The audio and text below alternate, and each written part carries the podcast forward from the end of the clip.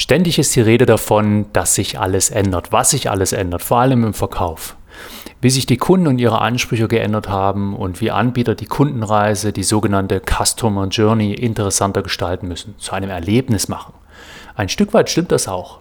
Doch eine entscheidende Sache ist gleich geblieben und wird es auch in den nächsten 100 Jahren bleiben. Und das sind gute Nachrichten für jeden Verkäufer.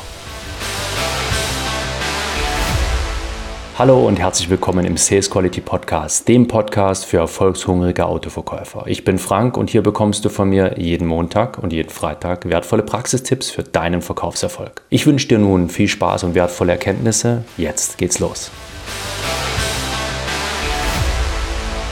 Dass sich das Kaufverhalten der Kunden verändert hat, hörst du als Verkäufer vermutlich ständig. Ob in den Trainings deiner Hersteller, in der Berufsschule vielleicht auch oder in Verkäuferbesprechungen oder in einem Podcast.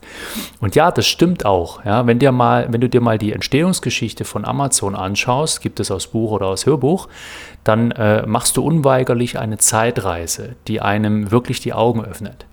Amazon ist ein recht junges Unternehmen, aber zwischenzeitlich auch schon 30 Jahre alt. Es wurde 1994 gegründet und nebenbei bemerkt hat es erst circa ab 2003 angefangen, Geld zu verdienen. Interessanter Funfact, finde ich. Doch hieran wird klar, wie sich unsere Welt und auch das Kaufverhalten verändert hat. Damals waren in Amerika noch Shopping Malls in, zum Einkaufen, für Erlebnisse oder zum Treff für Klicken und Rentner zugleich. Heute sind sie ausgestorben, verlassen, verwildert, abbruchreif. Und dass sich Dinge ändern, ist normal. Das war schon immer so. Eine Sache jedoch blieb immer gleich und wird auch immer gleich bleiben.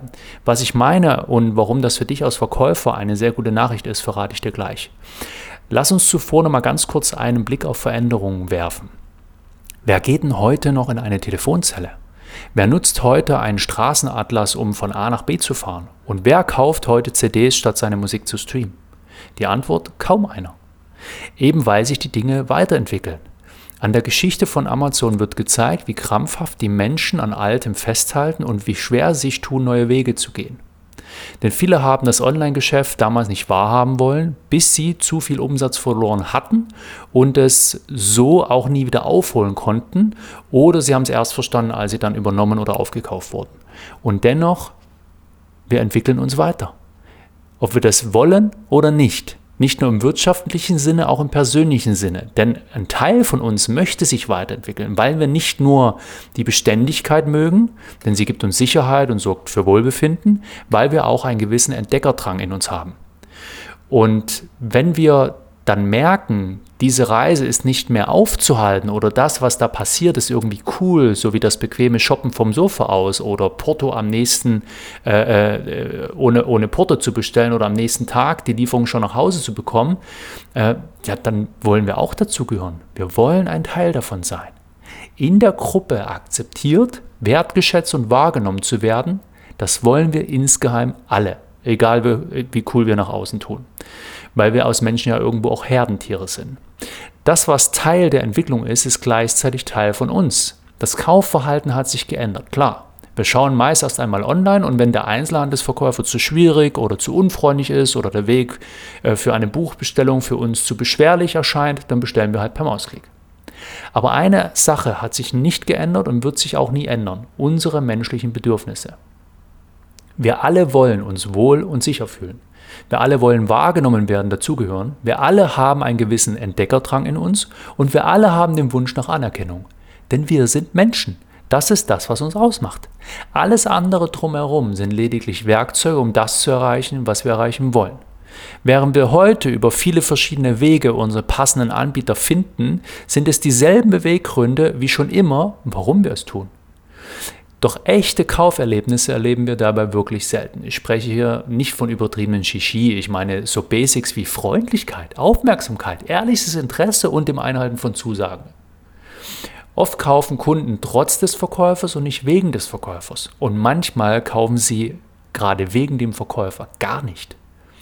Ich mag hier nicht den Oberlehrer spielen. Ich weiß, es gibt auch nervige, anstrengende Kunden, doch deshalb ist das nicht weniger schlimm. Und als Kunde sage ich dir ganz ehrlich, sorry, mir geht das echt auf den Zeiger. Geld ausgeben muss Spaß machen und darf nicht für schlechte Gefühle äh, sorgen oder die hervorrufen. Wenn wir daran arbeiten, dass Kunden wieder wegen der Verkäufer etwas kaufen und nicht trotz ihnen, dann haben wir alle gewonnen.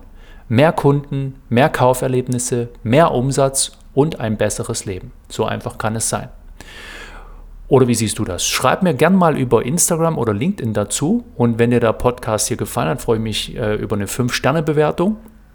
Und ja, ich sage jetzt erstmal Danke fürs Einschalten. Ich freue mich, wenn du beim nächsten Mal auch wieder mit dabei bist. Sei clever und unbequem. Ciao.